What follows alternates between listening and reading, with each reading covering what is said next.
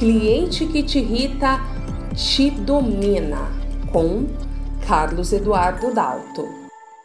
Sabe quando algo não aconteceu como queríamos? Ou uma resposta atravessada, ou ainda quando nos incomodamos com o comportamento do nosso cliente com quem negociamos? E muitas vezes estas situações precedem algumas expressões como aquele cliente me irritou, aquela pessoa me tirou do sério, fulano me estressou, ciclano me irritou. Observem nestas palavras que o outro fez em você. Mentalmente estamos dizendo: você é responsável por eu estar assim. Eu estou assim por sua culpa. É o outro com poder sobre você. Portanto, o título deste áudio: Cliente que te irrita te domina. Mas como nós podemos trabalhar esta irritabilidade e o que nós podemos fazer para que esta ira, esta raiva ou esses comportamentos dos nossos clientes não interfira no nosso estado emocional durante uma negociação. Vão aí algumas dicas para vocês. Primeiro, não conceda ao outro o poder sobre si mesmo. Quando um cliente nos irrita, é porque nós demos permissão para fazê-lo desta forma. É algo do tipo: o que você pensa sobre mim é mais importante do que eu penso sobre mim mesmo. Ou ainda, você tem mais razão do que eu. Você manda e eu obedeço. É necessária esta relação de submissão? É necessária esta permissão do outro sobre você? Este é o primeiro ponto que nós devemos trabalhar para que a gente consiga fazer frente a estas iras, estas emoções, estas investidas durante uma negociação. Segundo passo, não passe a responsabilidade para o outro.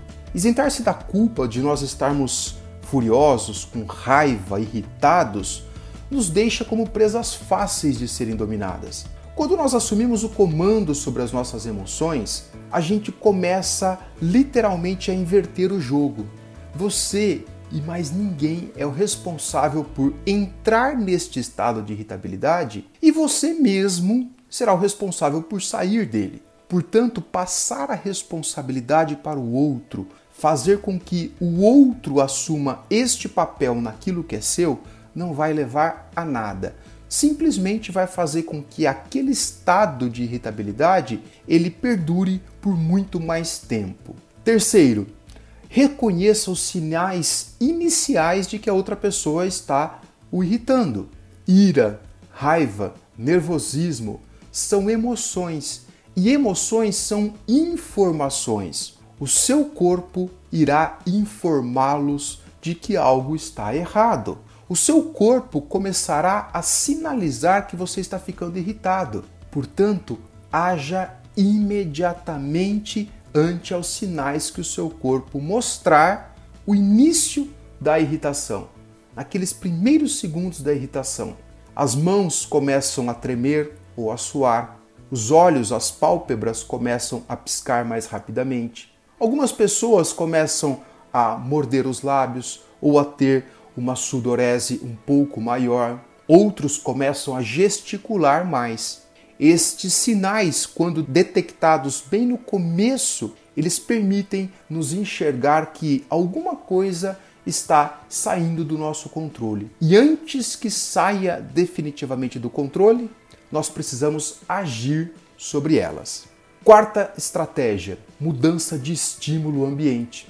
Quando você reconhece aqueles sinais iniciais que você sente que está ficando irritado, você pode usar essa estratégia para minimizar aquele impacto e não deixar que aquela ebulição continue dentro de sua mente. O clima está começando a esquentar, interrompa estrategicamente a negociação e mude de estímulo. Se você está sentado, levante, ande. Se você está em um determinado ambiente, uma sala, por exemplo, saia, visite a fábrica, visite a lavoura. Faça essa mudança tanto do estímulo quanto do ambiente. Interrompa, por exemplo, para um café, uma água, porque aí você vai estar fazendo um movimento contrário àquela emoção que começa a te dominar. Quinto, tenha expectativas realistas. Eu percebo que muitos vendedores têm como gatilho emocional para a irritabilidade o aborrecimento, o choque de expectativas. Coloquem a expectativa exatamente no patamar de próximo daquela realidade.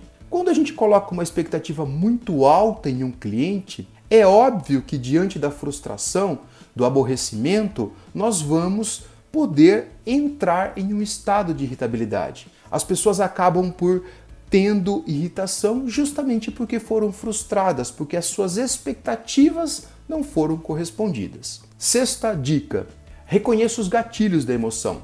Identificar os fatores que o irrita ajudam muito a administrar esta emoção. Algumas pessoas irritam-se muito facilmente quando elas dormem mal, ou quando elas comem mal, ou quando estão com fome, ou ainda estão em um ambiente muito hostil, como muito calor, por exemplo. Outras se irritam muito facilmente com palavras, com expressões. Há ainda algumas pessoas que se irritam em uma simples conversa com um time de futebol. Aquilo desperta uma força monstruosa e que acaba sendo transformada e canalizada em uma ira. Reconhecer esses fatores nos ajuda a administrar as nossas emoções e, se são fatores possíveis de serem administrados, eu evito um estado de irritabilidade. Se eu sei, por exemplo, que a fome ou o atraso no meu almoço causa uma irritabilidade, eu posso levar uma barra de cereal, uma barra de proteína, caso eu perceba e observe que aquela reunião vai se estender ao longo do meu horário de almoço. São estratégias que nos ajudam a interromper esses chamados gatilhos de emoção. Sétima técnica: utilize técnicas para desfocar a ira da outra pessoa. Pense de forma diferente. Quando um cliente te insulta, por exemplo, é como se ele oferecesse um presente para você. Então, se mentalmente você reconhecer aquele insulto como um presente e você saber que presente nós podemos aceitar ou recusar, a gente consegue trabalhar a irritabilidade. Se a gente não aceita o presente, ela ficará com a pessoa que tende a nos dar. Quando a gente aceita, nós vamos ao encontro do outro. A gente vai buscar este insulto da outra pessoa. Então, trabalhar com essas imagens mentais nos ajuda a desfocar a ira do outro e não permitir que aquela ira nos domine, nos atinja.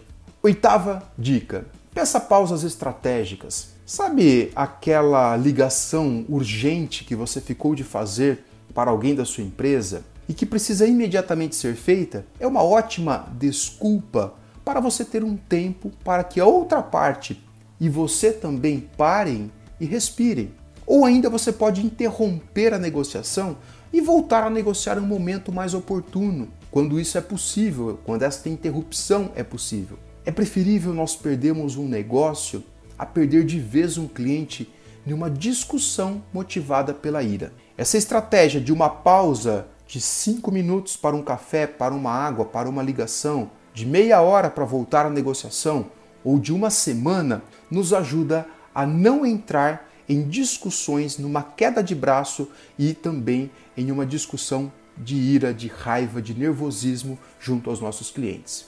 Insultos, iras, provocações ou mesmo ações dos outros e dos nossos clientes, da pessoa com quem nós negociamos, elas são como presentes.